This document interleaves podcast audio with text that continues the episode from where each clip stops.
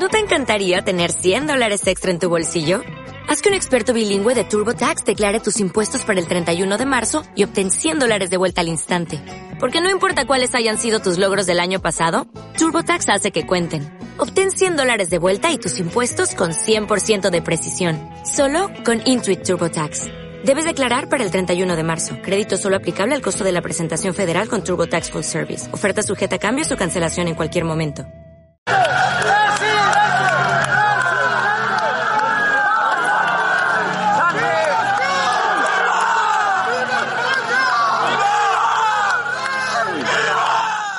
Francisco Gómez, buenos días.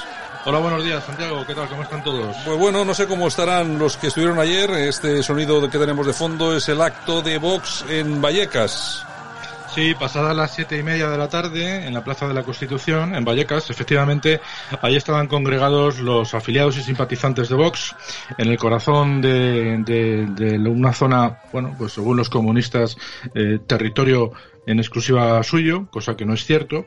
Y ahí aparecía Santiago Bascal con Rocío Monasterio, con Macarena Olona, con Ortega Smith y Jorge Cutillas, el número dos de, de Rocío Monasterio. Eh, a 18 metros escasamente estaban los antifascistas que habían llegado aproximadamente una hora y media, dos horas antes.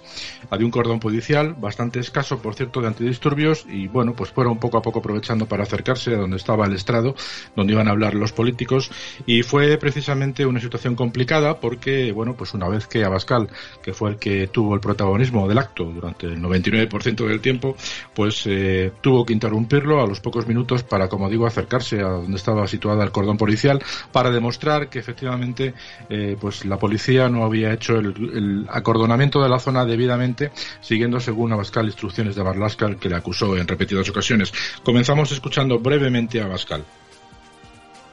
Los barrios también son nuestros, las calles también son nuestras y Vallecas también es nuestra. Ahí tenemos a, a Santi Abascal. Así empezaba, ¿no? Sí, efectivamente, será al comienzo un discurso bastante bronco, especialmente dirigido hacia la diferencia de situaciones económicas vividas por los ciudadanos de los barrios humildes en comparación al ritmo y al nivel de vida que maneja la izquierda, representada sobre todo por Pablo Iglesias. Eh, hicieron bastantes menciones a lo que implica en cuanto a costes los, el mantenimiento de los menas, eh, llamándolo los niños de Ayuso, teniendo en cuenta que hace unos días eh, Ayuso también, no digo que los defendiera, pero sí que más o menos justificó ese gasto que implica el mantenimiento de, de bueno, de la educación, por llamarlo de alguna forma, de estos chavales. Y sobre todo pues hicieron hincapié, como digo, en un, en un lenguaje bastante bronco, teniendo en cuenta el grado de excitación por el momento y la tensión sufrida por, por la gente que les estaban increpando a muy corta diferencia y muy corta distancia, pues era lógico que el, que el lenguaje fuera, fuera de este estilo. Es decir, que es un lenguaje que evidentemente no va a utilizar en ningún caso el Partido Popular. Ellos lo que dijeron en un momento dado del discurso es que ellos estarán dispuestos a apoyar al Partido Popular y la duda que les queda es si el Partido Popular va a decir lo mismo en el caso de que Vox consiguiera eh, ser eh, los que gobernaran en la comunidad, cosa que es bastante improbable.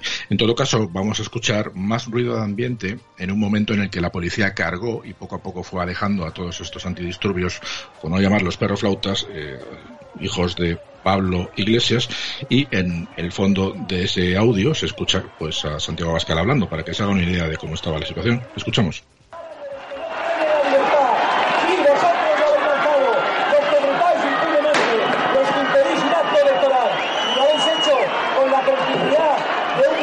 La policía cargando en ese momento contra los antifascistas, autodenominados antifascistas, realmente son, son los fascistas, pero bueno, eh, así se autodenominan.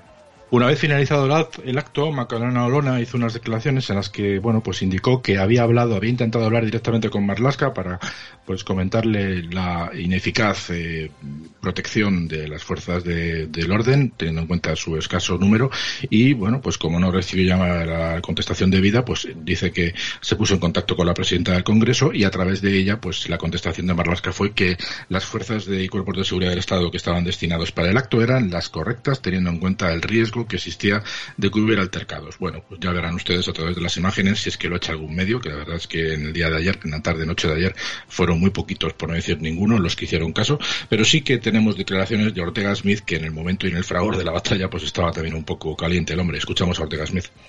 Ha habido personas que nos estaban diciendo con lágrimas en los ojos que les habían empujado y que les habían dicho que cómo se atrevían a venir a un acto fascista. Pero esto, es intolerable y esto tenían que disolverlo inmediatamente. Ahí está Ortega Smith. En cuanto a las declaraciones de Isabel Díaz Ayuso como presidenta de la comunidad, pues inmediatamente por Twitter dijo que todo mi apoyo a Vox ante los ataques intolerables sufridos en Vallecas. Madrid es de todos, también en, un momento en el que la extrema izquierda se derrumba en los barrios que se creían suyos. Madrid es libertad. Y otro de los que hizo declaraciones, y para que ustedes comparen la diferencia, fue Pablo Echenique, que dijo también inmediatamente, hoy unos pijos han ido a Vallecas a intentar provocar a los vecinos con bravuconadas. Estos les han recordado pacíficamente el poco amor por el trabajo que tiene su jefe y él se ha ido a por ellos para provocar una carga. Mañana las teles te mentirán y te dirán que fue al revés. En fin, Pablo Chenique sacando sus propias conclusiones, como ven, absolutamente distorsionadas, fruto de su escasa eh, luz y razonamiento en cuanto a lo que tiene que ver con la ideología. Pero en cuanto a si uno es más trabajador que otro, tenemos un audio muy cortito, pero muy, muy clarificador de lo que es el trabajo para Pablo Iglesias, que en la mañana de ayer estuvo en Antena 3 con Susana Griso y vino a decir más o menos que trabajar, pues oye, que es que es un rollo. Lo dijo así de sencillo, vamos a escucharlo. Si lo quieres, ponlo en bucle, Santiago. Al contrario, ser vicepresidente implica mucha responsabilidad y solo un cretino se sentiría bien cuando lo que tiene encima es muchísimo trabajo. Ahora mi tarea es otra, es conseguir que haya un gobierno de izquierdas en la comunidad. Que Al contrario, ser vicepresidente implica mucha responsabilidad y solo un cretino se sentiría bien cuando lo que tiene encima es muchísimo trabajo. Ahora mi tarea es otra, es conseguir que haya un gobierno de izquierdas en la comunidad. Solo un cretino se sentiría bien si tiene mucho trabajo. Sí, bueno, sus propias palabras le califican. Es un vago redomado, además de un impresentable como político. Yo no voy a entrar como persona porque no tengo el disgusto de conocerle. Sí que conozco a gente que lo conocen, que le han sufrido como profesor universitario y es absolutamente lamentable y sectario y era así su comportamiento.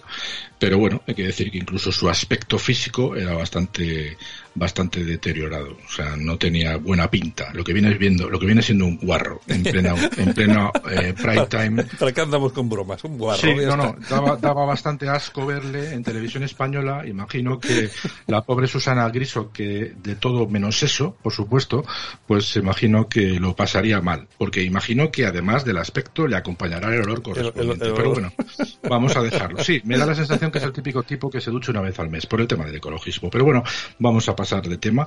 Ayer también eh, por parte del Partido Popular estuvo Pablo Montesinos en la 1 y también vino a decir más o menos lo mismo que dijimos nosotros ayer, ¿no? que la diferencia entre Pablo Iglesias y e Isabel Díaz Ayuso pues es evidente y los motivos que esgrime brevemente son básicamente lo mismo que dijimos nosotros para que vean que a veces estoy seguro que nos escucha Pablo. Cada vez que hay elecciones, el señor Sánchez comparece y dice que se ha terminado la pandemia ha pasado en las elecciones autonómicas vascas y gallegas, en las catalanas y ahora en las madrileñas. Y yo también le decía que creo que eso debe ser porque, como apuntan las encuestas, también las que dan en esta casa, al señor Sánchez no le van muy bien las perspectivas electorales en la Comunidad de Madrid. A partir de ahí, que el señor Sánchez haga su trabajo, por supuesto, que tome las decisiones que tiene que tomar por el. Bueno, esto era en la, en la 1, ¿no? En la 1, en la 1 de televisión, o sea que bueno, más o menos, como digo, vieron a decir prácticamente lo que nosotros comentamos ayer. Y ya materia sanitaria, para ir acabando, pues hay que decir que, oye, que Sanidad ha rectificado y ahora propone que se pueda estar sin mascarilla en las playas, en piscinas o en el campo. Ocho días después, ¿eh? Hay que recordar que justo antes de la Semana Santa nos dijeron lo contrario. O sea que esto es un vaivén que la gente ya no sabe cómo, cómo entenderlo. Y para muestra un botón. Y es que en el día de ayer la vacuna AstraZeneca pues ha sido suspendida en Castilla y León, solo en Castilla y León. En el resto de España se ha puesto con absoluta normalidad. Dicen que hay que esperar la confirmación de la Agencia Europea del Medicamento, o sea que esto ya pues eh, empieza a parecer a la Alemania de los Länder, o sea cada comunidad negocia, espera que la Unión Europea le dé noticias exclusivamente a ella, otros intentan comprarle a Sputnik, bueno, pues que hay que decir por cierto que un Länder alemán, hizo lo propio, con lo cual evidentemente aquí se produce un enfrentamiento entre el libre mercado Autonómico o el federalismo socialista que nos conduce a la ruina a todos. Y para muestra un botón de que los políticos con el tema sanitario nos vuelven absolutamente locos. Esto es un audio de Jesús Aguirre, que es el del culillo de la Pfizer, ¿no? El consejero de Andalucía, en el que en poco menos de un minuto, minuto y medio nos vuelve majaras a todos, a todo hijo viviente, a todo bicho viviente, porque no hay un Dios que le entienda. Vamos a escucharle.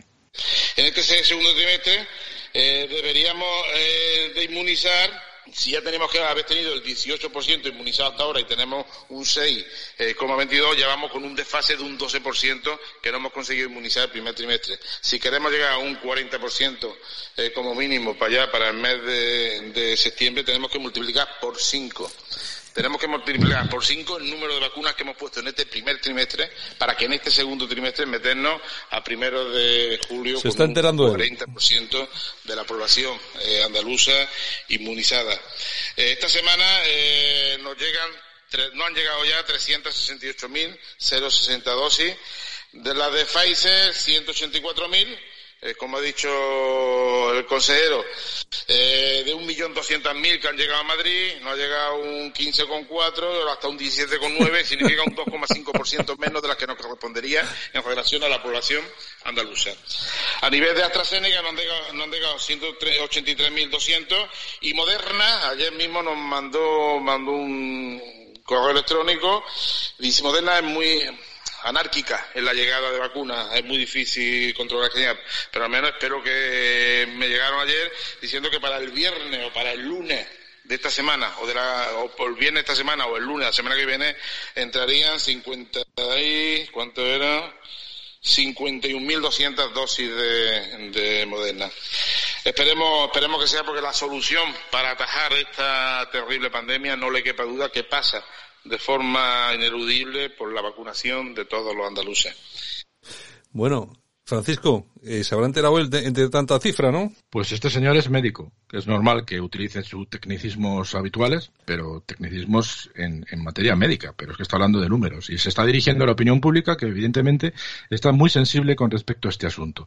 Pues es un, es un, ejemplo clarísimo de que los políticos efectivamente andan muy perdidos. Hay que decir que esto corresponde a un tuit que subió la Junta de Andalucía y que hoy ya no lo van a encontrar, porque lo han, lo han, lo han eliminado. O sea, claro. que ellos mismos se han dado cuenta del, del error. O sea, que para que vean que en un sitio bloquean las, las, las vacunas, la gente mosqueada en la calle porque estaban citados, o este hombre hablando de, de cifras, en otros sitios otra cosa. Un lío. Así estamos, Santiago. Pues nada, mañana seguimos informando que va a haber muchas noticias y vamos a ver cómo va transcurriendo la, la jornada. Venga, un abrazo, Francisco. Hasta mañana a todos.